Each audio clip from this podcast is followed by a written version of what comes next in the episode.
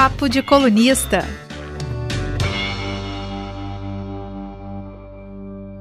Boa tarde, gente. Estamos ao vivo mais uma vez com mais um Papo de Colunista aqui em A Gazeta. Você deve estar acompanhando a gente pelo canal do YouTube de A Gazeta ou no Facebook de A Gazeta ou também no formato podcast. Não necessariamente ao vivo, mas boa tarde, bom dia, boa noite para você também. Hoje vamos falar, vamos voltar a falar, tem tempo que a gente não fala desse assunto, de, de vacinação, de vacinação que está em andamento aí para combater a pandemia da Covid-19 nessa reta final. O Espírito Santo já teve num momento muito, muito bom de vacinação, é, deu uma estancada e agora tem novidades, a coisa da toda da, da dose de reforço para a dose de reforço até para quem tomou a Janssen, que era a dose única, a dose de reforço para maiores de 18 anos, e para entender tudo isso, todas as movimentações que estão sendo feitas pela Secretaria de Estado e, e Saúde, a gente convidou o subsecretário de Estado de Vigilância em Saúde, Luiz Carlos Reblin, para falar com a gente, para explicar direitinho. E então, quem tá, quem estiver acompanhando pode mandar pergunta, tudo, que a gente vai levar as perguntas para o subsecretário. E fique ligado que agora a gente vai começar esse papo. Eu sou Rafael Braz, estão comigo os colunistas, Leonel Ximenes. Bom dia, gente. Boa tarde, boa noite a todos, ao, ao subsecretário Reblinho. Obrigado por ter aceitado o nosso convite, aos nossos colegas, a todos que nos assistem e vamos ter uma conversa muito boa sobre vacinação, que tem muita novidade, como o Rafael falou, que tem tá vindo aí terceira dose para todo mundo, notícias boas, alertas têm que ser dados, então vai ser muito interessante o nosso bate-papo de hoje. E também Letícia Gonçalves. Olá a todos, obrigada, secretário, pela presença. Lembrando que aqui estamos todos vacinados, né? Até mesmo eu, que sou mais jovem. é, Subsecretário, mais uma vez, obrigado por aceitar é, esse convite para estar aqui com a gente. É, eu vou começar já com as perguntas. A, a, vacinação no Espírito Santo, ela, ela bateu num teto, a gente chegou num ponto que estava sempre ali naquele, no Fantástico, né? Sempre ficava entre os quatro ali, mais escurinhos tal. E depois parece ter dado uma estagnada, viu outros estados passando. Quais as, as, as movimentações que a Secretaria tem feito para alavancar novamente a vacinação contra a Covid-19? Uma boa tarde. Olá, boa tarde, bom dia, boa noite, né? Já aprendi que pode ter gente assistindo depois. É, eu agradeço a oportunidade. Falar de vacina sempre é um momento muito importante, porque a vacina, é, a primeira vacina descoberta já tem mais de 200 anos. Então, ao longo desses anos todos, a vacina, junto com os antibióticos, são dois produtos que foram descobertos por, por, curiosidade, quase os dois por acaso, né? O, a, a, vacina por um, por, uma, por um experimento de alguém lá que viu que quem ordenhava as, o leite das vacas tinha uma proteção contra a varíola e, e teve a ideia de testar aquelas feridas que a, a, a vaca tinha ali é, nas pessoas e conseguiu produzir uma resposta varíola. E depois o antibiótico, né? Também a penicilina ela foi, foi descoberta e progrediu e salva muitas vidas. Então, falar de vacina é sempre muito importante para nós.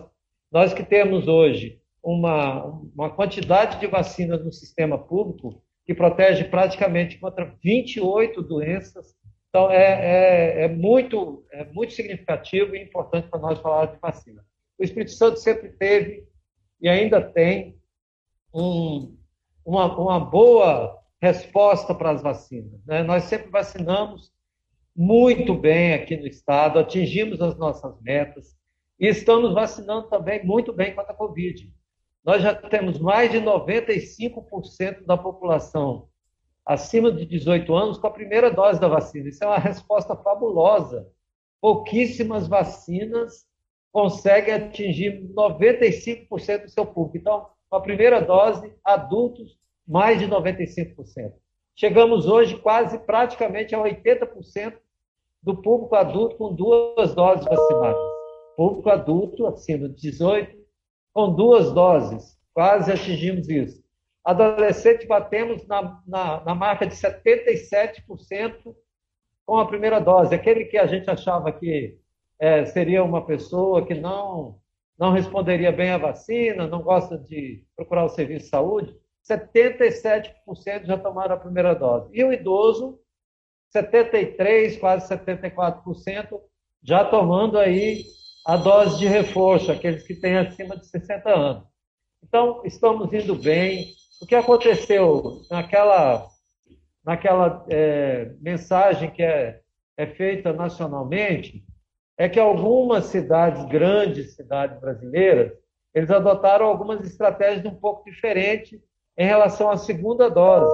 Então, eles encurtaram, diminuíram o tempo do intervalo entre a primeira e a segunda dose, e isso deu, então, uma, um salto aí na cobertura vacinal dessas cidades, e aí acaba puxando também a cobertura vacinal do Estado. Só que a gente sabe que não dá mais para encurtar é, muito esse intervalo da primeira para a segunda, porque a resposta à vacina ela pode não ser a mais adequada. Mas a gente tem certeza que o Espírito Santo está bem e que vamos alcançar a nossa meta. É, o povo está respondendo muito bem, felizmente, à demanda para vacinar. Hoje cedo o senhor e o secretário Nésio também é, falaram um pouco sobre a coisa de uma campanha de vacinação em escolas também, né? É, você poderia falar um pouquinho para a gente? A vacinação na escola, assim como outras atividades relacionadas né, à saúde desses, desses alunos, ela já é, um, é de longo tempo utilizada por nós, essa estratégia de aproximar a escola do sistema de saúde. Porque ali estão todos aqueles alunos reunidos, né? é um momento ímpar para fazer uma, um processo de educação em saúde, fazer testes e também fazer vacina. Então, nós já usamos essa estratégia há algum tempo.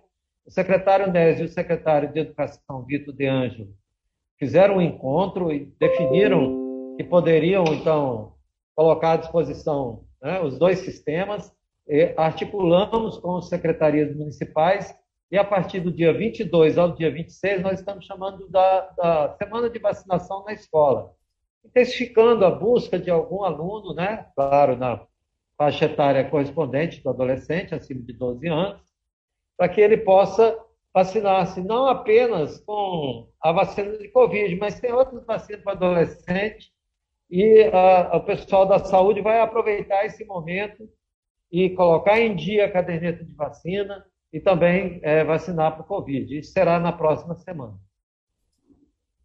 Secretário e, perdão, subsecretário, como vai funcionar a dose de reforço para maiores de 18 anos, que é o anúncio mais recente do Ministério da Saúde?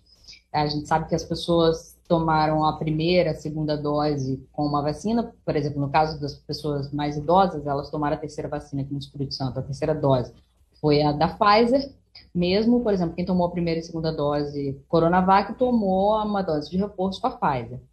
Como vai funcionar, qual deve ser a regra para dose de reforço dos maiores de 18 anos?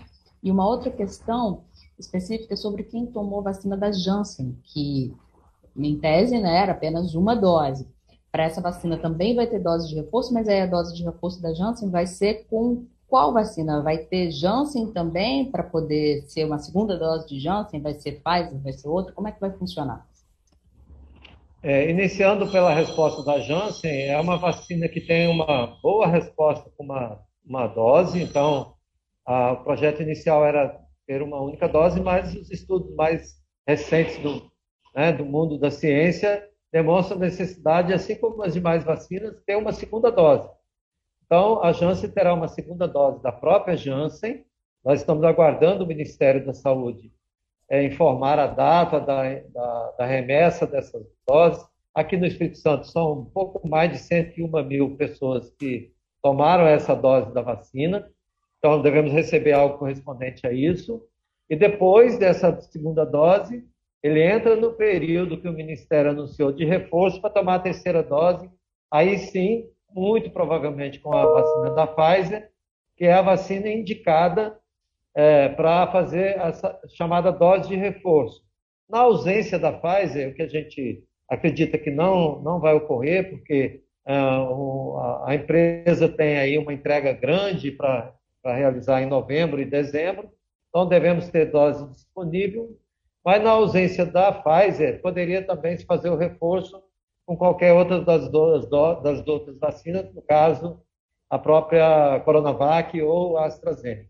Mas a dose de reforço, a chamada terceira dose ou dose de reforço, é preferencialmente com a Pfizer, e a segunda dose da Janssen será feita com a própria vacina da Janssen. Então, no caso, quem tomou a, vacina da Janssen, que inicialmente era de dose única, também vai tomar três doses, no fim das contas. Vai tomar a segunda com a, a própria Janssen e a, a terceira dose, sim, depois de cinco meses, nesse momento, é equivalente a cinco meses, toma a, do, toma a dose de reforço. E voltando à questão né, da, do público geral acima de 18 anos, independentemente se tomou Janssen ou não, né? É, como é que vai funcionar? A dose de reforço também é prioritariamente, então, com Pfizer, para todo mundo acima de 18 anos. Da mesma forma que foi, é, está sendo com a pessoa idosa, para esse público também será feito com, preferencialmente com a Pfizer, desde que tenha cinco meses né, de intervalo entre a segunda e a terceira dose. A Anvisa, né, o pessoal da Anvisa parece que reclamou, pontuou que não foi consultada né, pelo Ministério da Saúde antes desse anúncio aí da, da dose de reforço, né, chamada terceira dose para o pessoal acima de 18 anos. Em outros países, as agências correspondentes à Anvisa em outros países chegaram a ser consultadas. Você acha que isso é um problema ou tudo bem porque o que se indica mesmo, né, fora do país é que precisa realmente dessa, dessa dose de reforço? É, acredito que é, poderia haver uma, uma, uma, soma de esforços, né, digamos assim, pela, pela importância da vacina, caso a Anvisa pudesse ter sido consultada, mas isso não há um impedimento do ponto de vista da segurança né, desse procedimento. Porque as doses elas se repetem, por exemplo, a vacina da influenza ela se repete a cada ano. Seria é, muito natural que a gente já tivesse a compreensão de que nós tomaríamos uma dose pelo menos a cada ano, mas é, a gente está vendo a importância da vacinação num tempo menor, especialmente quando há vacina disponível. Não há nenhuma contraindicação é, de, de, realizar essa terceira dose, né, do ponto de vista da segurança, é, ou da eficiência da própria vacina. Não há, não há essa questão. O que se conheceu ao longo do, desse tempo que nós estamos utilizando vacina para Covid é que, de fato, passado alguns meses, o número de anticorpos, né? Anticorpo é aquele, aquela, aquela substância do nosso corpo que inibe é, a agressão por um vírus, por exemplo. Então, esse anticorpo, ele, com o passar do tempo, ele diminui a sua quantidade circulante no corpo. Quando nós injetamos mais uma dose de vacina, a gente reativa essa proteção. Isso faz diminuir as formas graves da doença e também diminui a transmissão, né? porque a vacina ela deixa sempre uma memória, fica lá guardada uma memória, é uma célula que tem essa função. É, quando a gente é novamente infectado por um vírus, essa célula de memória vai ser ativada, só que ela não produz a resposta tão rapidamente. Então, nós precisamos do anticorpo circulando, né? e ele, então, quando o vírus faz a infecção no nosso corpo, ele está pronto, ele responde imediatamente. Isso diminui muito é, o risco de adoecimento grave diminui também, então, a internação e óbito, claro, e também até a, a diminuir a, a, possibilidade de uma transmissão mais rápida de uma pessoa para outra. Por isso, o Brasil, com vacina disponível, está adotando uma estratégia importante, especialmente nesse período que antecede festas de fim de ano, de Natal, de Réveillon, a proximidade do Carnaval, é, deixando a boa parte das pessoas que circulam e participam dessas atividades com uma resposta rápida, preparada. Entrou em contato com o vírus, a tendência, então, é de que os anticorpos inibam essa, esses vírus, diminuindo aí todos esses riscos. É, subsecretário, é, ontem, em entrevista à coluna, a minha coluna, o secretário Nésio admitiu que ainda existe no Espírito Santo, podia se chamar de negacionismo. É, na, na, matéria que eu fiz ontem, eu mostrei que Bom Jesus do Norte, no sul do estado, e Pedro Camargo, dois extremos do estado, tem a cobertura vacinal mais baixa. É, só esse comportamento anti-vacina, que o senhor atribui? Seria por questões políticas, religiosas, ou é uma ignorância mesmo? Porque, um depoimento pessoal, o subsecretário, Eu não entendo como uma pessoa, diante tão letal, com rapidez tão grande, se nega a tomar a, a única esperança de efetiva de não pegar o vírus ou pegar de uma forma ainda mais leve. Que só atribui essa, essa negativa, essa recusa de tomar imunizante, que é uma conquista da humanidade, uma conquista da ciência? É, eu, particularmente, acho que nós temos sim um, um percentual muito pequeno de pessoas que ainda se recusam a tomar vacina. Tanto é que 95% da população acima de 18 anos tomou a primeira dose. Então, a resposta é muito alta para a primeira dose. Acho que o que nós temos um pouco de dificuldade é de transmitir uma informação para a sociedade de que uma dose só não é suficiente, porque muita gente pode compreender isso. Tome uma dose para protegido. Então, assim, o desafio é, olha, precisa tomar a segunda e agora vai precisar tomar um reforço, porque a vacina ela não consegue proteger por um período tão, tão longo assim. Então, eu acho que é esse o desafio. Esses dois municípios, eles estão próximos aí a outros estados. Então, nós precisávamos compreender se talvez uma parte da população tenha tomado a vacina em outra, em, em outra cidade, em outro estado, e a gente ainda deve ter capturado essa informação. Mas algo em torno de 5% não compareceu para tomar a primeira dose. Isso é 154 mil pessoas no Espírito Santo. É, um, é uma cidade de médio porte é, que deixou de se vacinar. Eu acredito que tem uma parte que é uma influência é, de quem nega o benefício da vacina.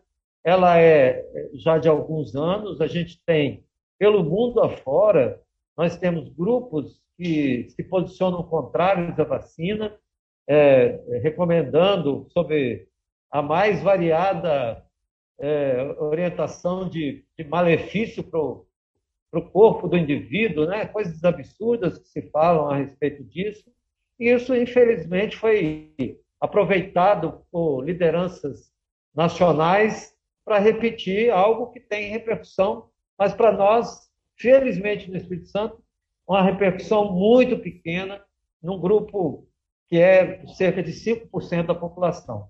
Eu espero que as pessoas possam se convencer ainda é, nesse tempo procurar os serviços de saúde. A gente sabe que todo dia tem alguém que vai tomar a primeira dose. É, né, porque a, a demanda está aberta, né, a, a unidade é lá, o local de vacinação está recebendo qualquer pessoa para vacinar. Então, todo dia ainda tem gente se vacinando com a primeira dose. A gente espera que isso possa aproximar muito de 100%. Claro que nós temos que olhar ainda, porque a projeção do censo é muito antiga, ela pode não corresponder totalmente, exatamente à nossa população. O Espírito Santo tem alguns lugares que sofreu um processo de migração muito grande para outros países. Né? A gente tem cidades específicas nossas que muita gente saiu é, é, para ir morar e trabalhar em outros países. Isso precisa é, é, ser. A gente tem um município que está encaminhando para aqui para a secretaria um, um documento em que ele tem 100% de cobertura da saúde da família, ele consegue cadastrar todos os seus moradores por microárea, pelo agente comunitário, e ele consegue comprovar que não tem toda a população, por exemplo, de adolescentes, conforme o IBGE projeta. Então, a gente ainda precisa considerar tudo, tudo isso. Mas a gente tem, sim, uma parcela, felizmente, muito pequena da população que nega a vacina, infelizmente, inclusive profissionais de saúde que negam a vacina. É, e aí, acho que a história, é, ao longo do tempo, veio construindo esse, esse, essa narrativa, e agora ela foi potencializada, fortalecida por lideranças nacionais que se aproveitaram dessa parcela, felizmente, como eu digo, pequena da população, para aumentar essa narrativa. Uh, subsecretário, a gente estava é, recentemente a gente viu, né, em alguns países da Europa, acho que a Áustria, por exemplo, anunciou um lockdown para para os não vacinados, né, para evitar algumas novas ondas de, de que estão rolando. Alguns países estão anunciando algumas medidas mais mais radicais de, de voltar a fechar. É, é, e é, é corre algum risco, na, na, opinião do senhor, a gente ter algo, algo parecido por aqui, de voltar a algum fechamento? a gente está numa fase de, de, cobertura de vacinação boa, tá, o mapa de risco está todo verdinho. E, é. Mas é, se, se, não tivermos essas adesões, desculpe interromper, se não tivermos essas adesões às próximas, à segunda dose, ao, ao reforço, corremos um risco de ver novamente uma, uma nova onda, na, na opinião do senhor? Nós, nós já temos algum tempo, já desde setembro e outubro, que a, a cepa, né, a variante que predomina aqui no Espírito Santo é a chamada Delta, aquela que o mundo considerou a mais contagiosa, que poderia ser é, muito danosa para todos nós. É, nós temos já uma, uma interação social bastante significativa nesse período todo. Então, isso traz uma mensagem para nós. Né? Felizmente, é, quando a, a, a, curva da vacina, esse é um gráfico que a gente mostrou, quando a curva da vacina ela se mostrou mais eficaz, subindo acentuadamente o número de pessoas vacinadas, o contrário com, com os casos das internações e o óbito também aconteceu. Então, a vacina conseguiu produzir aquilo que ela se propunha, reduziu as internações, né, primeiros casos, claro, as internações e os óbitos. Hoje a gente tem uma, uma média de 60, perdão, de 6 óbitos em média por 14 dias. Nós já tivemos 70 óbitos. É, então, temos 10 vezes menos. Isso, é, isso não tem outra explicação que não seja a vacina. Até porque a Delta é predominante. 100% das nossas amostras, nesses meses de setembro e outubro, foram da Delta. Então, temos a resposta que a vacina é eficaz que é precisa manter é uma cobertura adequada para evitar que ela faça uma transmissão, é, vamos dizer assim, que a gente chamava lá né, no começo de comunitária, uma transmissão que a gente não controla. Porque daqui em diante, é muito provável que essa vacinação se torne rotineira, né? a cada ano a gente tenha essa vacinação, e que a gente tenha um aumento de casos em função de surtos. É muito similar a, a influenza, a gripe, que a gente chama gripe comum. Você está num ambiente de trabalho, uma pessoa gripa, outra gripa, outra gripa ali, mas como é uma doença mais branda, já é, não tem tanta, tanta gravidade entre nós, embora ela possa produzir gravidade, ela, ela era desconsiderada do ponto de vista desse risco. Então, ninguém se afastava, não se investigava. E agora não. Quando houver uma, uma pessoa com sintoma respiratório num ambiente de trabalho, num ambiente social, na igreja, lá no esporte, numa atividade, essa pessoa vai precisar ser afastada, nós vamos precisar testar tanto essa pessoa quanto aquelas pessoas que estão ali na, naquele espaço de convivência. Isso que vai significar, muito provavelmente, daqui em diante, o comportamento em relação à Covid. Podemos ter aumentos de casos, mas localizados é, em nichos, talvez, que não se vacinaram. É, enfim, esse comportamento a gente vai passar a vivenciar muito provavelmente a partir da, do próximo ano. E é, tem alguns cuidados a continuar a ser tomados, vezes com vacina, tudo. A máscara talvez seja mais polêmica, as pessoas têm uma, uma reação gigante à máscara. É bom deixar claro, eu, Leonel e Letícia estamos sem máscara porque estamos em casa, né? O subsecretário está no ambiente de trabalho, por isso ele está com, com, com máscara. E existe essa, uma previsão de, das pessoas de, de voltarem a ficar sem máscara, por exemplo? Eu retomei pra, recentemente a prática de ir ao cinema. Letícia, eu sei que faz cinema também. E as pessoas entram no cinema já arrancam a máscara e já tiram ali. Então ainda é necessário uma. É, que a gente fala, por exemplo, né, coisa do do, ah, não, todos os cuidados estão sendo tomados, mas o cuidado é tomado na hora que você entra ali, depois você acabou, ninguém olha mais para você. Né? É, então, é, seguindo todos como, os protocolos. É, todos é. os protocolos. Então tem algo, é, existe uma previsão de suspender de vez, isso ainda é uma coisa que tá, é vamos levar com cautela. O protocolo não pode ser só da porta para fora, né? Ele precisa ser lá dentro também, naquele ambiente onde as pessoas estão mais, mais aglomeradas. Os estudos mostraram que quando duas pessoas usam máscara e mantêm uma distância de um metro e meio a dois metros, elas estão se protegendo em mais de 90% da possibilidade de transmissão da doença.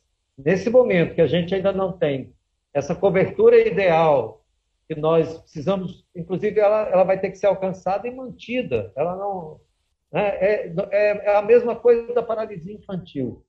A paralisia infantil, nós no Brasil praticamente controlamos a paralisia infantil, mas ela não acabou em outros é, países. E hoje a gente tem um risco, nós estamos sob o risco de reintroduzir, vejam bem, reintroduzir a circulação do vírus da paralisia infantil no Brasil. Por quê? Porque não conseguimos controlar essa doença em outros países, a nossa cobertura vacinal ela não é mais aquela cobertura que a gente é, tinha lá no passado, né? Eu sou daquele tempo em que é, todo mundo levava seus filhos e num único dia nós vacinávamos a população menor de 5 anos do Espírito Santo inteira, num único dia. Então, não tem mais aquele, aquela cobertura vacinal. E o risco, então, de, de reintrodução do vírus, ele retornou. A mesma coisa agora com o Covid. Se eu não mantenho essa cobertura nesse patamar, que cria um cinturão de proteção, porque o vírus vai, vai ter menos espaço de circulação entre nós, eu corro o risco, sim, de voltar a transmitir a doença onde ela, ela não era mais transmitida. Por isso, o uso da máscara deverá ser muito bem avaliado entre nós. Nesse momento, a Secretaria continua orientando pelo uso da máscara, tanto em ambiente aberto quanto em ambiente fechado, é, e só reunidas condições, e aí nós precisaremos, ou quando a Organização Mundial da Saúde recomendar, ou o próprio Ministério, mas sob condições especiais, quando houver uma redução praticamente é, próxima de zero aí de internações e de óbitos, que está caindo, né? voltou a cair, felizmente os óbitos caíram novamente, e também as internações, claro, diminuíram entre nós. Talvez nesse momento a gente possa reavaliar. Mas agora, por enquanto, continuamos com a recomendação da utilização da, das máscaras. E aí é no ambiente externo, mas é lá dentro do cinema, é, quando estiver num espaço é, de, de, de, lazer, de qualquer natureza, de qualquer um restaurante, né, utilizar a máscara e quando for se alimentar, obviamente vai retirar a máscara, mas quando não estiver se alimentando, manter o uso da máscara é fundamental. E até a coisa do, do se alimentar, né? Quando, no primeiro momento, acho que é muito precocemente, quando se falou em reabertura de cinemas, é, que já falaram, né? Só não vender pipoca, mas os cinemas eles vivem muito disso também, né? Não é só o ingresso, tudo ali. Eu, a área que, a área que eu trabalho, eu, eu acompanho bem. Então, é, eles falaram, ah, não, melhor se, se, se não for para vender comida, a gente, melhor a gente nem abrir. Mas, subsecretário, chegaram as perguntas para a gente, boa parte delas relacionadas a a segunda dose da, da Janssen, né? Se existe alguma previsão de chegar a essas doses de vacina? São, o senhor, o senhor falou, eu acabei, é, eu me perdi aqui, são é, cinco meses depois da primeira dose, é isso? É a previsão de tomar a segunda? Não, cinco meses da previsão de tomar a, a terceira dose. Ah, o reforço, dose ah, sim. Isso. A gente ainda não recebeu, a, agora já temos mais tempo decorrido, né, mas isso não importa em relação ao prazo da, da da segunda dose, né, ela sempre é reativa ao sistema de memória e, a, e o anticorpo do, do, indivíduo que toma a vacina. Nós temos 101 mil doses aplicadas aqui no Estado do Espírito Santo e é, estamos aguardando o Ministério, ele, ele não definiu ainda exatamente o prazo em que ele vai nos entregar e qual é a periodicidade dessa vacina porque nós acreditamos que ele não tem disponível para o país inteiro agora, de imediato, as doses necessárias. Ele fez uma aquisição, provavelmente está aguardando a entrega para poder repassar aos estados. Então, as perguntas foram. Ainda... Ah, é, então a, Letícia, a Letícia, se eu não me engano, está tá aguardando a segunda agora, né, Letícia? Da, é, então a gente não tem uma, uma data, né? Porque a pergunta aqui, doutor. É, tem. É, da, não, não, tem, não temos uma então, data ainda finalizada para receber. Vai ser, aplicar, vai ser aplicada a segunda dose de quem tomou a primeira vacina da Janssen. Não tem uma data para essa, essa segunda dose da Janssen, porque ainda não tem nem não. a vacina, né? Ainda não. E tem, tem outra pergunta da Andréia aqui, mas eu acho que o senhor já respondeu também, que é se tomou AstraZeneca, o reforço deve ser é, Pfizer, né? Como o senhor falou, deve ser utilizado quem Pfizer. Tomou, né? Quem tomou qualquer, do, qualquer vacina é, primeira e segunda dose, claro, né? Ela sempre foi igual. Ele tomará preferencialmente a vacina da Pfizer. Se houver alguma dificuldade, ela, ela pode ser substituída pela, pela própria AstraZeneca ou pela Coronavac. Mas, preferencialmente, o Ministério está recomendando e nós estamos adotando, claro, a utilização da Pfizer para fazer a dose de reforço. E as pessoas, para ficar, para ficar ligado nas redes, mesmo as redes da, da, do governo do Estado, da Secretaria, das prefeituras, no que a gente está vendo atrás, atrás de você, você está ouvindo a gente, você não está vendo, obviamente, mas atrás do subsecretário tem um, um painel, vacinação, clique, um QR Code, tem o endereço do Vacina e Confia, que é o site do governo do Estado para vacinação, é, é, ficar ligado nesses canais mesmo para saber exatamente. Em a Gazeta também, se você ficar ligado em a Gazeta, você vai saber, porque a gente não vai deixar isso passar. É, as pessoas devem ficar ligadas, né? Devem ficar ligadas em, em saber quando vai chegar a terceira. O meu reforço, por exemplo, tomei AstraZeneca, é, eu fico ligado, volta e mil, já entrei lá no Vacina Confia para procurar se te dava para marcar, ainda não dava. Mas tô, tô ligado. É isso, é. eu acho que é, é manter a atenção à, à, divulgação, tanto dos meios de comunicação, quanto dos canais oficiais é, dos municípios, canais oficiais da, da, própria Secretaria Estadual, também do Ministério, dos dias, né? A gente deve publicar. É, nós, nós, funcionamos sempre de maneira pactuada aqui com os municípios. Então, quando há uma alteração no modelo de vacinação, nos calendários, nas datas, nos intervalos, nós fazemos uma resolução é, entre o Estado e os municípios. E essa resolução ela deve ser publicada amanhã. Do momento da sua publicação, então, é, é, esta, este início está é, autorizado. Né? Então, a partir de amanhã, tudo certo para a sua publicação da resolução, o intervalo de 90 dias e o intervalo de cinco meses para maiores de 18 anos, ele deverá estar autorizado a fazer a vacinação a partir de amanhã ou a organização do município para sexta-feira.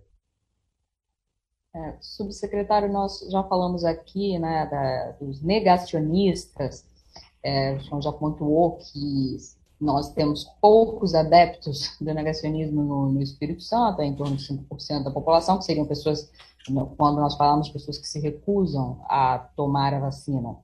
E falamos também dessa questão da máscara, que tem muita gente que se recusa a usar. Inclusive, enquanto nós estávamos conversando aqui, recebi uma notificação de uma notícia, lembrando de um caso que aconteceu ontem no Recife, de um homem que foi entrar num prédio residencial, o porteiro falou, olha, para o senhor entrar só tem que colocar a máscara, ele agrediu o porteiro com socos e chutes, então são coisas, não, não estamos falando dessa parte que já é crime, né, é, uma questão de violência física mesmo, mas em que sentido os negacionistas, ainda que é, pouco numerosos, podem prejudicar as pessoas que não são negacionistas? Porque senão é, as pessoas podem pensar, ah, é, mas eu tomei a vacina, não tem problema.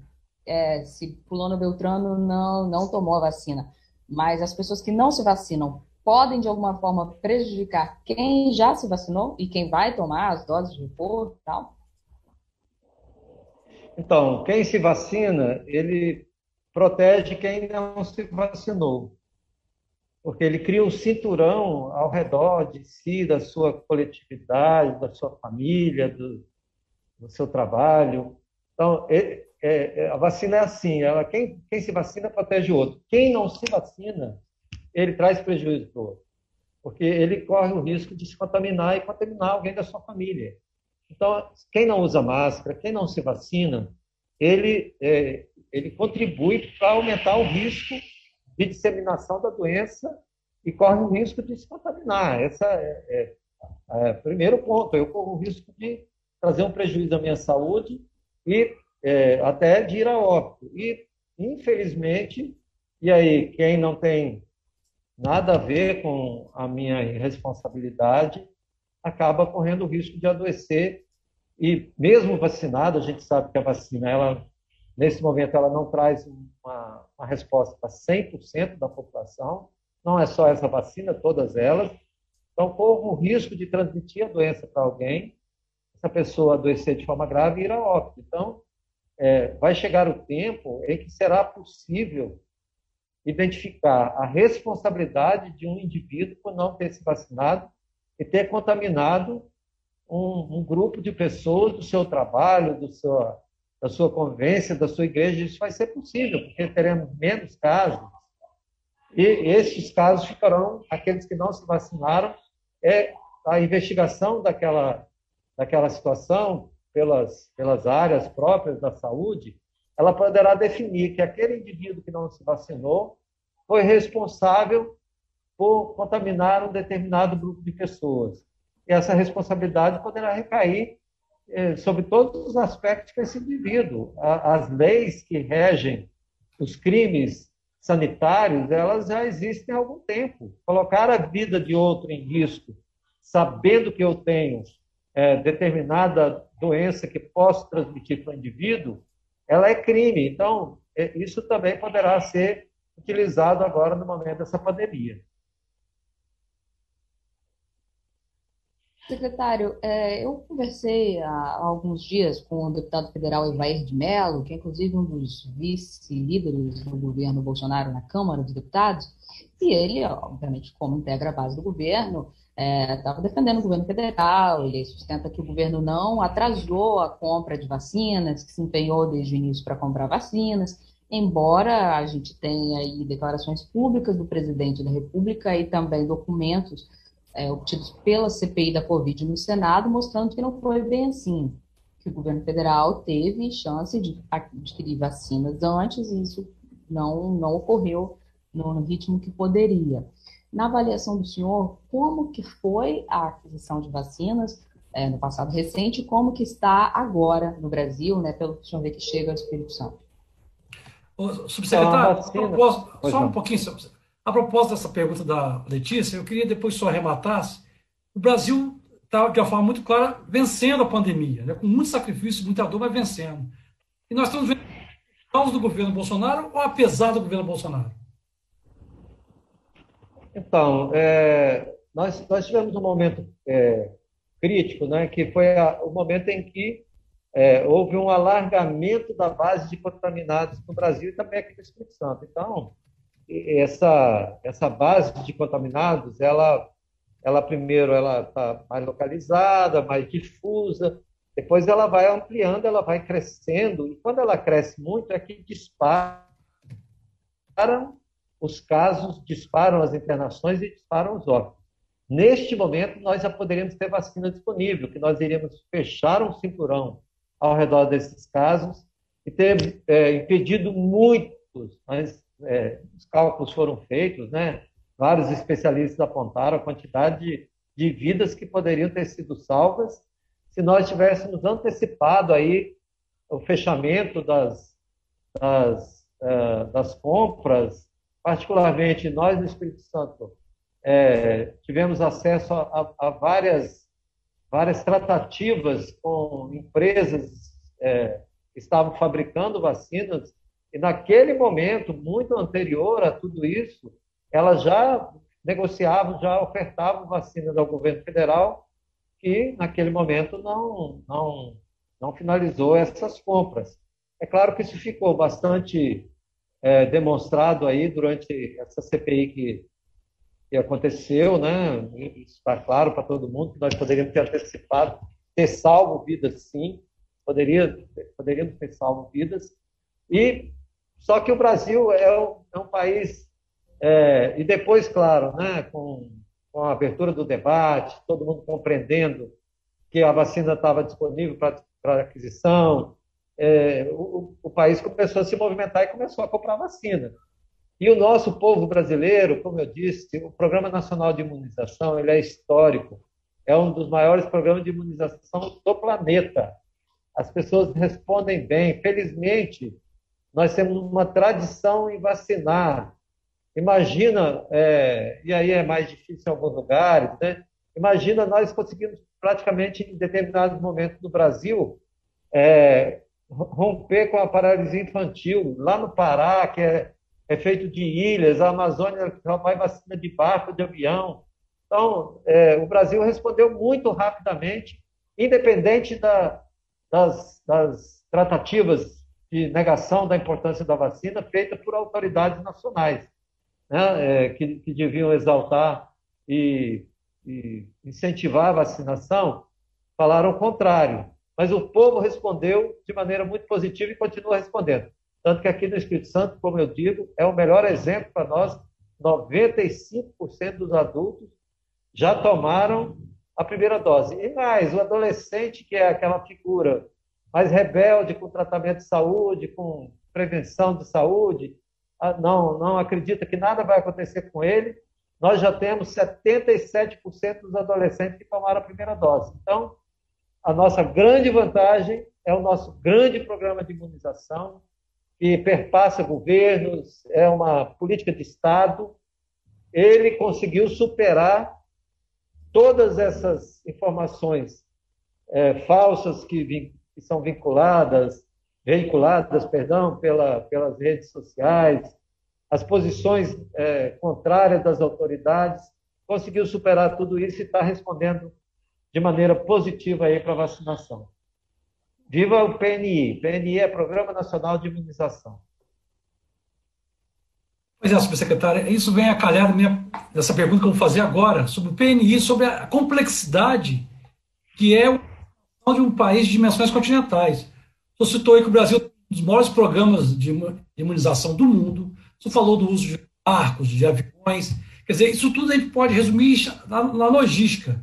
E eu queria fazer uma pergunta sobre essa curiosidade desse aspecto da vacinação, que pouco se fala. Porque antes da vacina chegar no braço das pessoas, a gente imagina que um arranjo logístico muito complexo é colocado em prática, né? Aí eu queria saber, à frente, dia e noite desse processo todo, junto com, sua, com a sua equipe na CESA, qual é a parte mais complicada desse processo? É a compra da vacina, a recepção, a armazenagem, a distribuição, onde que fica a parte mais difícil, que, que exige mais trabalho, mais conhecimento técnico das equipes especializadas da CELAS?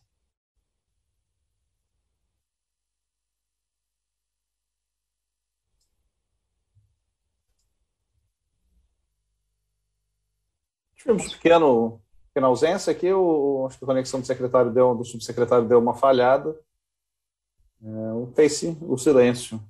Enfim. É, é... Não, já não, não está na sala conosco.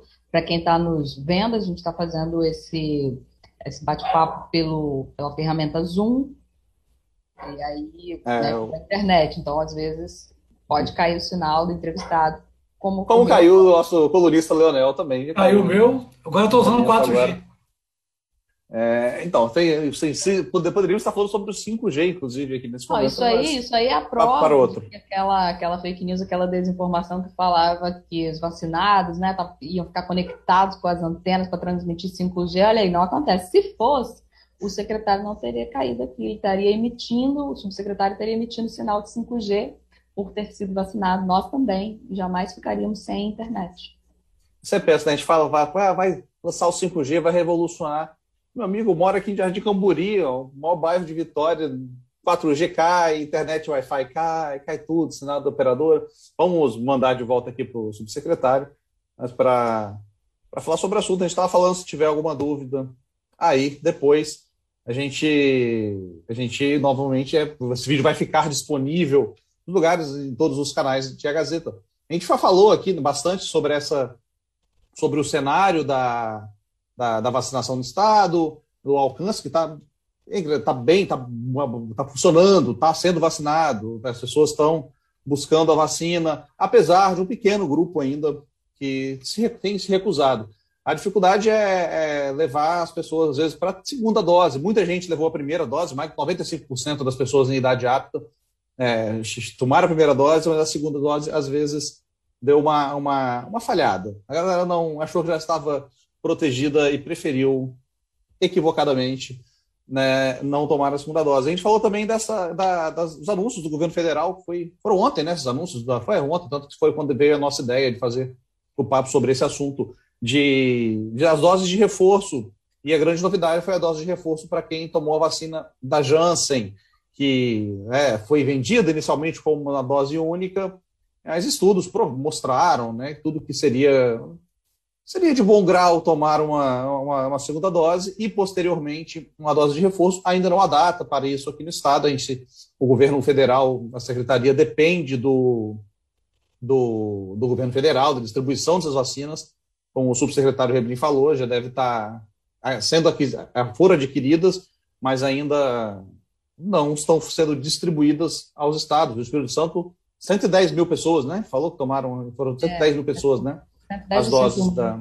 É, é engraçado que é, poucas, né, comparativamente, né, a quem tomou Coronavac ou AstraZeneca, poucas pessoas tomaram Janssen, aí 110 ou 101 mil pessoas que o subsecretário mencionou, mas é uma das principais dúvidas das pessoas, são justamente as pessoas que estão meio sem saber o que vai acontecer. Eu, inclusive, também fui vacinado com a Janssen, é, era também uma dúvida minha, assim, ó, quantas doses, então, eu vou ter que tomar? E o subsecretário já nos respondeu aqui que quem tomou Janssen, que em tese seria a dose única, vai tomar uma segunda dose de Janssen, em data ainda não sabida, porque aí depende do governo federal comprar é, Janssen ou distribuir Janssen para chegar aqui no Espírito Santo. E aí, a, quem tomou a primeira dose de Janssen vai tomar a segunda dose de Janssen e ainda uma terceira dose de reforço, que deve ser com a Pfizer, que é a vacina preferencial para essa dose de reforço.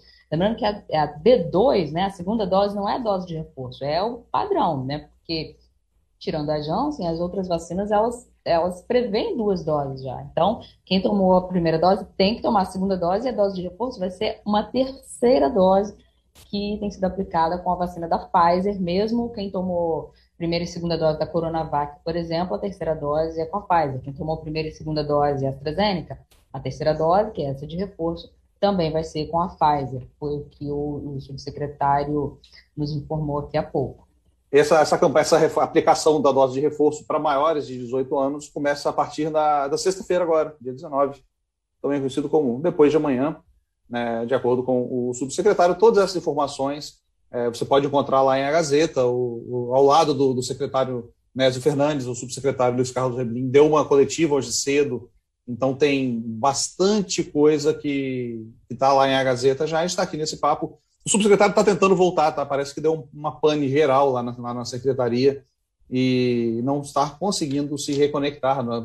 Falamos aqui né, da, problemas de conexão, vamos chamar. Agora entra o nosso próximo convidado. Vou falar de 5G. Não, mentira, não, não teremos vários convidados no, no Papo de Colunista.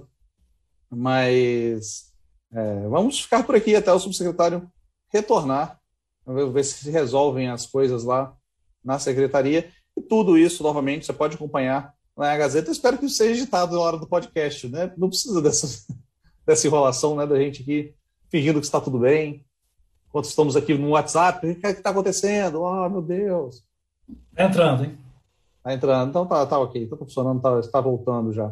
Enquanto isso, ó, essa semana estreia no Netflix, um filme muito legal, não sei sobre ainda, Tic Tic Boom, um musical muitíssimo interessante, é, sobre o cara que escreveu aquele musical Rent, né, que é um dos, um dos musicais mais famosos, mais revolucionários do, do da Broadway, e estreia nessa sexta na Netflix, já que eu não, não, não falarei sobre ele nem cartaz, sobre o qual, no qual falarei sobre Cowboy Bebop.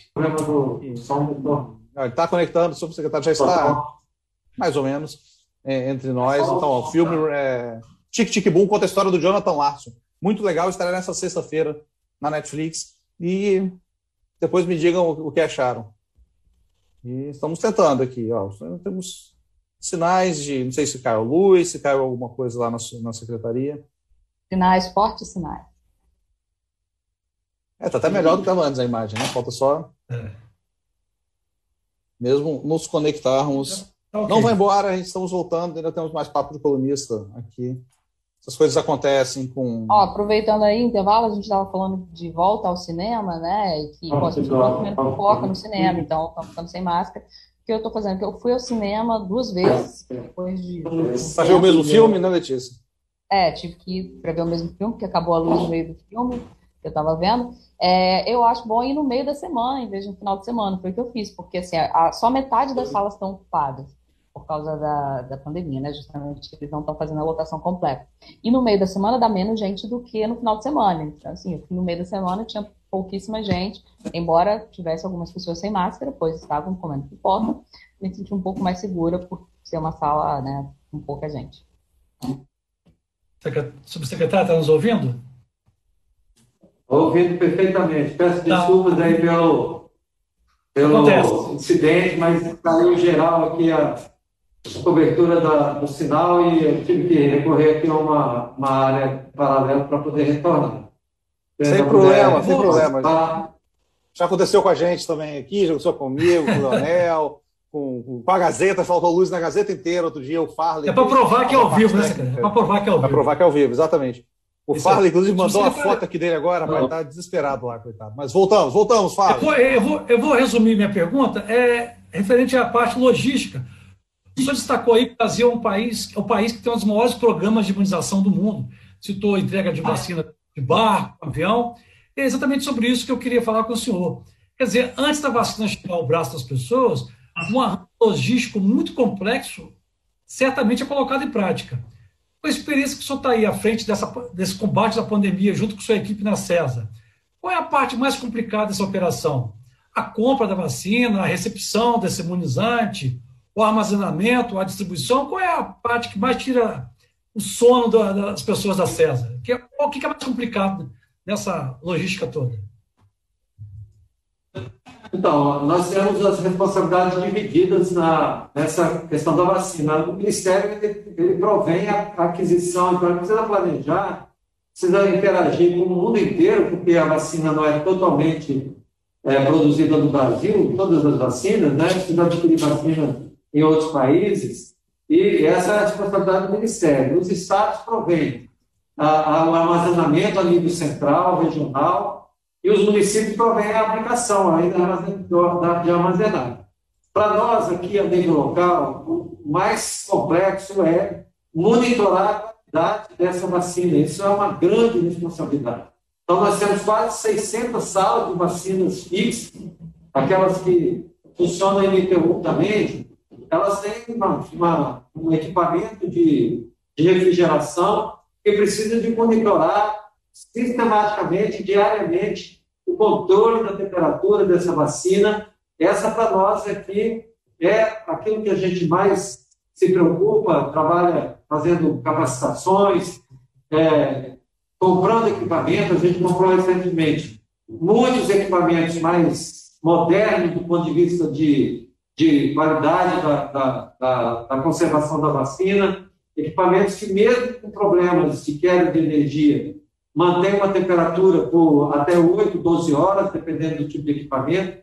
Então, para nós aqui, é, é, mais essa preocupação, é a qualidade da conservação da vacina para que ela chegue no braço da pessoa com toda a sua plenitude, a sua capacidade de produzir a imunidade necessária. Certo. E considerando esse aspecto ainda, secretário, subsecretário, qual é o município do Espírito Santo que só aponta que poderia ser apontado como exemplo de enfrentamento, de enfrentamento à pandemia, incluindo a campanha de vacinação? Tem algum município do Espírito Santo que se destaque? Você poderia falar para nós? Nós temos muito exemplo de, de, é, de vacinação muito bem conduzida, coordenada. É, são várias cidades que, que já alcançaram, inclusive aí as suas metas, especialmente na, na pessoa assim, de 18 anos do adolescente, faltando idoso. Nós temos um conjunto de, é, de cidades que tiveram essa experiência. Nós temos cidades como Viana, por exemplo, que no começo da vacinação é, evitou que o idoso não é, se deslocasse para para o ponto de vacinação e vacinou todos os idosos em casa, um por um, casa a casa, né, dando um grande exemplo. Nós temos cidades como as cidades ali da região serrana, que vacinam muito bem as suas populações, né, compreendido ali a região é, de Pedra Azul, Domingos Martins, Venda Nova, é, são exemplos grandes de vacinação. Laranja da Terra, que já tem, está muito perto ali de vacinar toda é, a, aquela comunidade, tanto uh, os adolescentes dos acima de 18 quanto os idosos. Então, assim, nós temos um destaque fabuloso é, para todas as cidades do Espírito Santo. É claro que quanto maior a cidade, mais, mais dificuldade temos de acesso para toda a população que trabalha. E aí estamos criando, então, junto com algumas cidades, é, possibilidade alternativa de vacinar fora, é, fora daquele padrão mais, mais fixo, vacinar um padrão mais móvel, para que as pessoas é, possam se deslocar rapidamente onde estiver para tomar a vacina. Mas eu diria que, é, de maneira geral, todas as cidades têm uma grande expertise de vacinação aqui no Espírito. Subsecretário, quando a gente fala de vacinação, em qualquer tema relativo à pandemia de Covid-19, tem muita desinformação circulando nas redes sociais e em aplicativos de troca de mensagem, como WhatsApp, por exemplo. E quando falo desinformação, são as populares fake news, que traduzindo seriam notícias falsas, mas assim, se é falso, não é notícia. Então, o termo mais correto é desinformação. E aí a gente tem é, coisas absurdas que você pensa, nossa, como que alguém acredita nisso? Mas tem, sim, porque quando a coisa é, cala fundo, assim, né? quando vai ao encontro de uma coisa que, que a pessoa já tem uma tendência a acreditar, ela, ela acredita, aquilo reforça é, a crença dela naquilo. E eu queria saber em que medida isso atrapalha o combate à Covid-19. É, em relação à vacinação, por exemplo, né? Eu até mencionei mais cedo aqui que tinha uma, uma famosa fake news, entre aspas, até na Europa começou isso, que a vacina implanta um chip e aí depois esse chip vai transmitir sinal é, 5G, que já provou que, na verdade, senão a gente não teria queda de internet aqui, como a gente está tendo. É, tem outras coisas absurdas, você toma um chá de não sei o que, combate a Covid, não precisa tomar vacina. É, em que medida essa, essa onda de desinformação atrapalha o, o trabalho dos órgãos públicos e o próprio combate à pandemia? É, eu diria que talvez é, esse, essa parte da população aí que não, não chegou ainda para tomar a primeira dose, talvez eles estejam mais contaminados com essa desinformação do que qualquer outra questão e ela tem raiz muito profunda, ela não é uma desinformação que nasce no dia de hoje. Para quem gosta de leitura, a gente até encontra em arquivos a história da, da pandemia de 1918, né, que, que era chamada gripe espanhola. Não nasceu na Espanha, mas teve uma participação ali das forças é, da, da Espanha, por isso ela ganhou o nome de gripe espanhola. Naquele tempo, a desinformação era muito parecida nós tínhamos é, estabelecimentos, né, que eram as bodegas, que chamavam, que vendiam produtos é, garrafados, milagrosos, que curavam a, a gripe espanhola. E por mais incrível que pareça, naquele tempo, há, cem, cento e tantos anos atrás, o, o que mais se usava para curar a chamada gripe espanhola era o quinino, que naquele tempo tratava a malária, que vem a ser a cloroquina de hoje. Então, vejam bem de quanto tempo vem a desinformação. E ela ganha é, espaço, ela ganha, ganha lugar para uma narrativa. Então, quem faz a desinformação, ele faz calcar numa história, numa narrativa existente de muito tempo. É, por isso que é, a gente acha que, de fato, é, essa questão da, da, negação, ela tem muito a ver com a desinformação ou com a informação é, não verdadeira sobre as vacinas, sobre determinado tema, sobre o uso de medicações, é, porque tem terreno fértil é, para isso que foi plantado lá muitos anos atrás. Infelizmente, quem, quem, quem quer plantar essa desinformação se baseia nesse tipo de de, de, de dados, de informação, que é de tanto tempo atrás, mas que repercute até hoje. Então, a desinformação, sim, ela atrapalha muito, não apenas, claro, não apenas na questão da Covid. A gente sabe que a desinformação, ela, ela atrapalha em muitos temas da própria saúde, né, dos cuidados com a saúde, e, mas tem, tem sim na Covid a ver com, com, com a desinformação. Você tem razão, ela nos atrapalha bastante. A questão do, do quinino, que foi, que né, o secretário citou lá da, da, da gripe espanhola, espanhola, voltou à tona no passado, até por aqui, no, no início da pandemia, lá em maio, junho do, ano passado, com pessoas falando que estavam comprando água tônica, porque o quinino é, é a substância responsável por dar aquele amargor na água tônica ali, né? porque o quinino, que é a base da hidroxicloroquina, que não estava sendo encontrado na época em lugar nenhum, e que falavam que curava. Então, as coisas eles reciclam, né? As informações vão se reciclando, vão ganhando novas camadas, novas roupagens, mas está de volta. O quinino voltou ano passado, já foi desmentido, obviamente, que não que não tem, não tem, não tem eficácia contra a, a, gripe também não tem eficácia de uma contra a Covid, assim como a hidroxicloroquina. É, subsecretário, chegou uma pergunta de, de uma, uma internauta para a gente, a Amanda, ela entender exatamente como vai ser a vacinação das escolas. A gente falou um pouquinho no começo, mas eu acho que talvez não tenha, não tenha pego, a gente não entrou talvez em detalhes. É, a, a, a, secretaria vai até as escolas para fazer essas vacinações? Serão é, das redes municipal, estadual, como vai ser feito? Essa operação ela é sempre feita pelas cidades, pelos municípios. Vários municípios já fizeram essa atividade, já foram às escolas, já vacinaram é, a população, tanto contra a Covid quanto outras vacinas, né? porque nós estamos no, no período da multivacinação, que abrange a população até 15 anos, então aproveite e atualize também as vacinas para esse público, para outras vacinas, mas são os municípios que operam essa articulação. Normalmente, a equipe vai até a escola, ah, o aluno leva a sua caderneta, leva a autorização dos pais para tomar a vacina, lembrando disso, e a equipe realiza a vacinação nesse local. O objetivo é, claramente, completar aí 90% do, do, do, grupo de adolescentes, porque essa, essa vacinação nas escolas vai, vai principalmente é, alcançar o público que tem acima de 12 anos de idade. Secretário, é, só recordando um pouquinho dessa caminhada pandêmica, vamos dizer assim, com a pandemia, o senhor chegou a pegar Covid, chegou a ficar afastado. Eu queria saber um depoimento seu pessoal, se, se toda essa luta, todos esses é, quase dois anos praticamente de luta contra a pandemia da Covid, senhor chegou a ficar desanimado ou cansado de alguma forma e pensou até em deixar esse trabalho. É, e também qual a experiência pessoal a lição de vida que o senhor, o senhor recebe desse período e a experiência profissional que o senhor também passou com esse enfrentamento à Covid.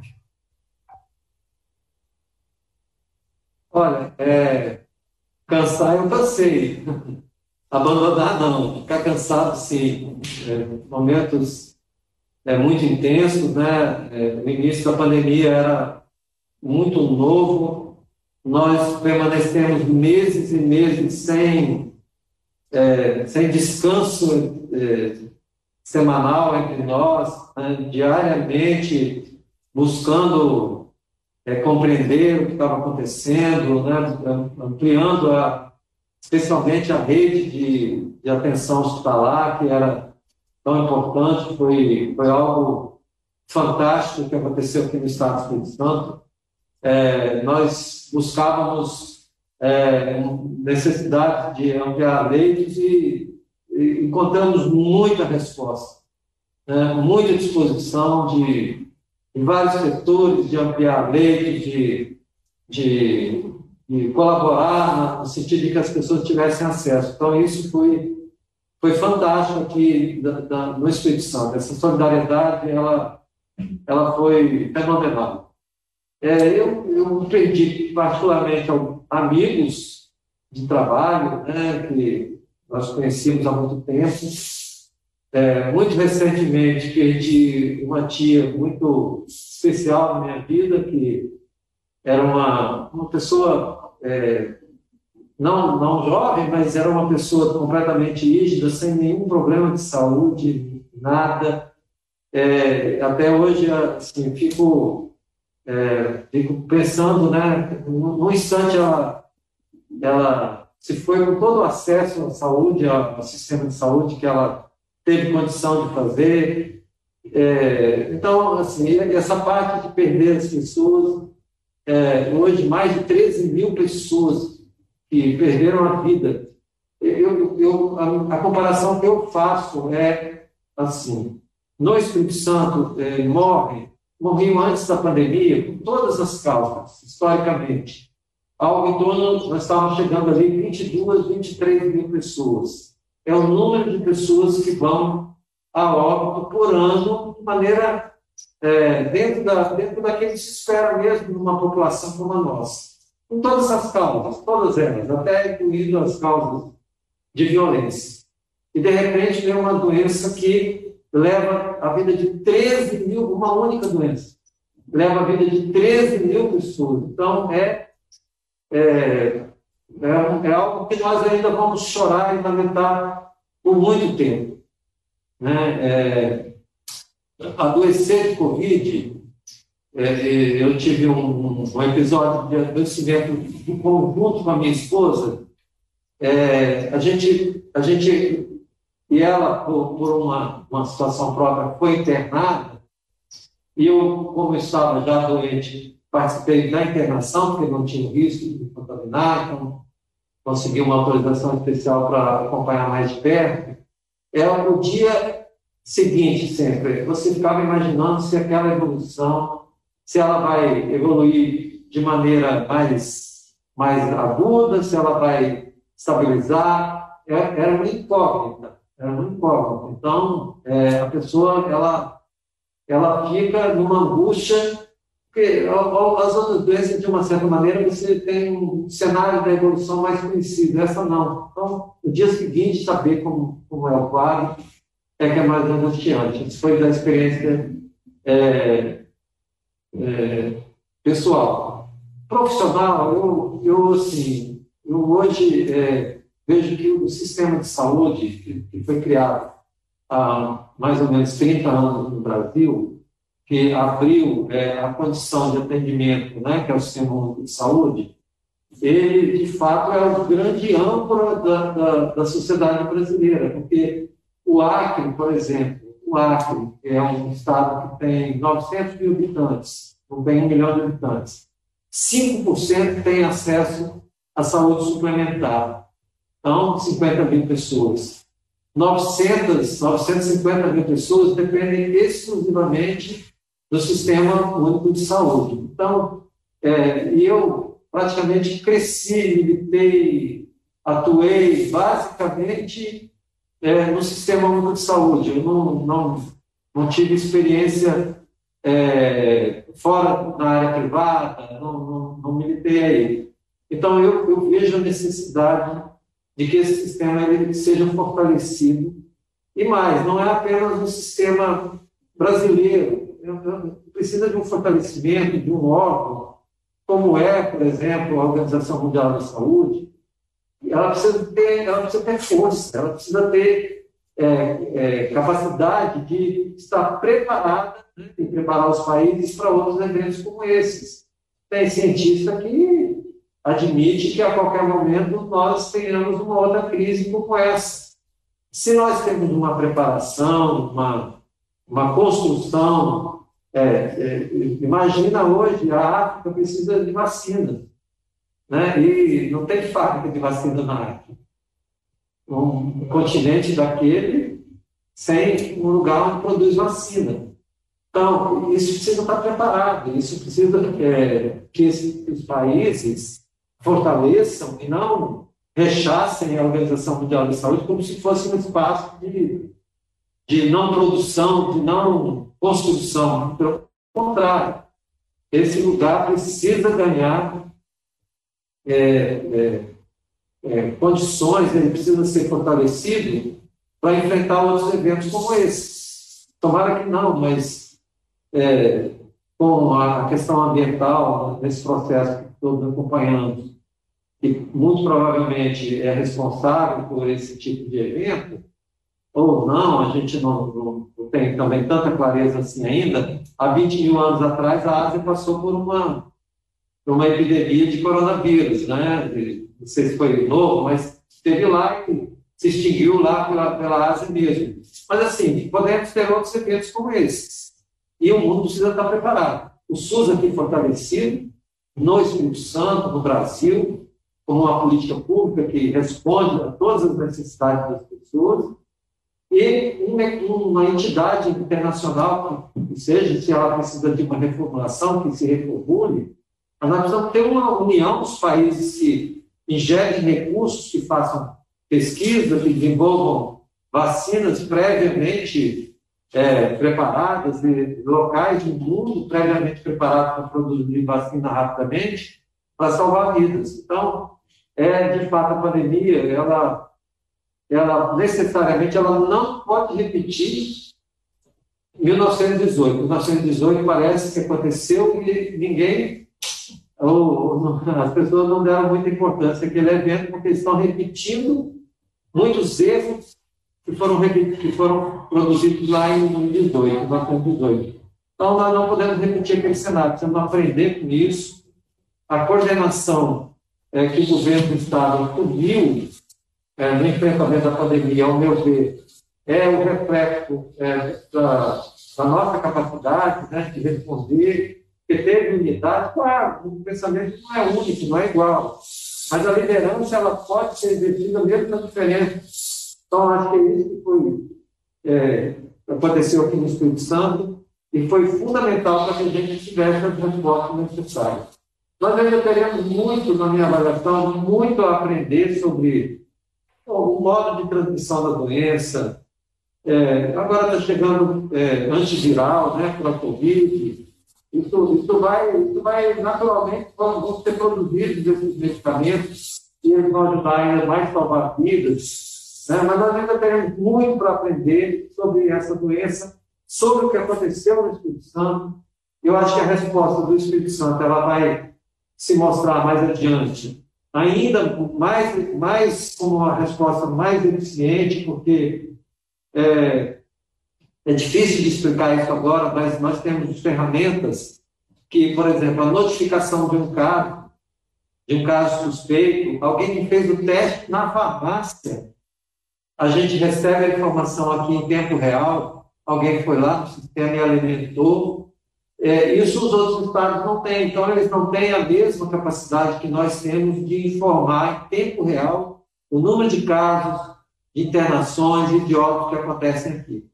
Quando isso tudo for analisado por, por equipes dessas áreas, pessoal que trabalha com informação, com estatística, poder analisar a composição das faixas etárias do Estado, o Espírito Santo é o segundo estado mais longevo atualmente. Santa Catarina tem mais, depois somos nós.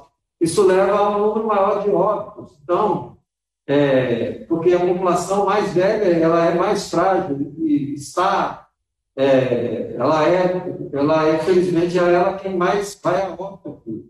E é assim em todo lugar. Então, se você tem mais velhos, como é o caso do Espírito Santo, naturalmente você tem mais óbitos. Mas isso vai ser mais adiante com com mais tranquilidade quando os, as universidades, as pessoas, pesquisadores começarem a levantar esse tipo de informação.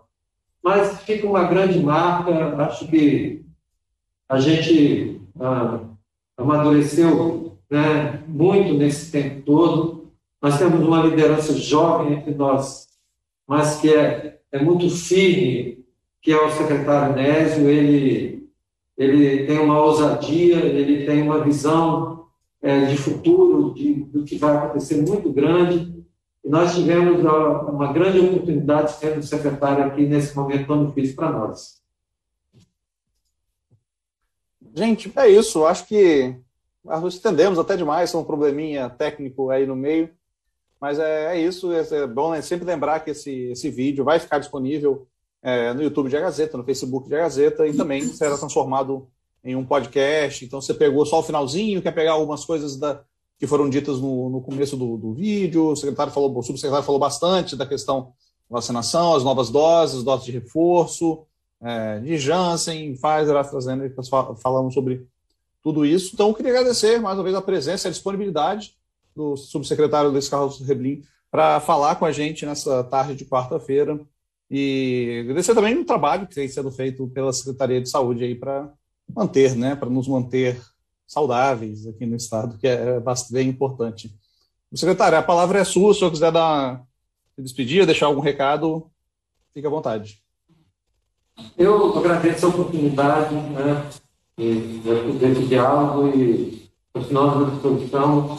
Acho que é, é necessário que não apenas o sistema de saúde, mas todo o sistema é, empresarial, todas as áreas, toda a sociedade, os sindicatos, eles possam, possam compreender que é, a necessidade de manter a vacinação em dia, ela é determinante para que as atividades gerais é, de toda a ordem, econômicas, é, de, de lazer, de entretenimento, de serviço, elas possam funcionar.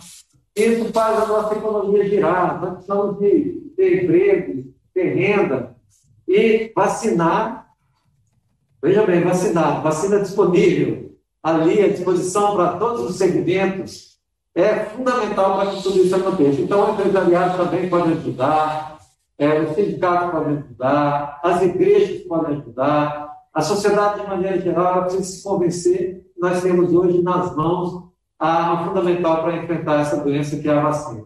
Agradecer a oportunidade e me colocar à disposição para outros momentos como esse. Gente, é isso. Muito obrigado. Obrigado aos colegas Leonel Ximenes. Letícia, Letícia que Letícia estará de férias na semana que vem, não estará conosco no papo da semana que vem. Mas Deus é. confirmam, Letícia? Confirmou já? Assinou o recibo de férias? Por enquanto, nenhuma intercorrência, nenhum sinal em contrário, então estarei, estarei de férias. No próximo Papo de Colunista não estarei presente, mas em pensamento estarei torcendo por, por vocês. Estou vacinado, estarei emanando o sinal de 5G para vocês. Muito obrigado, gente. Obrigado a todo mundo que nos acompanhou. Obrigado, Farley. Amanda, a galera que está acompanhando nos trabalhos técnicos aqui também do, do Papo de Colunista. Semana que vem a gente volta com mais um papo. Mais obrigado, subsecretário. Foi um prazer falar com, com o senhor. Voltamos com mais um Papo de Colunista. Semana que vem, se cuidem, se vacinem. Se você ainda não vacinou, fique ligado aí nas, nas redes do reforço, nas segundas doses. Muito obrigado, gente. A gente volta semana que vem. Valeu! Tchau, Na próxima semana tem mais Papo de Colunista em agazeta.com.br e nas principais plataformas digitais. Trabalhos técnicos Farley Silva. Sonoplastia Leandro Mouro. Edição Amanda Monteiro. Direção geral Elaine Silva.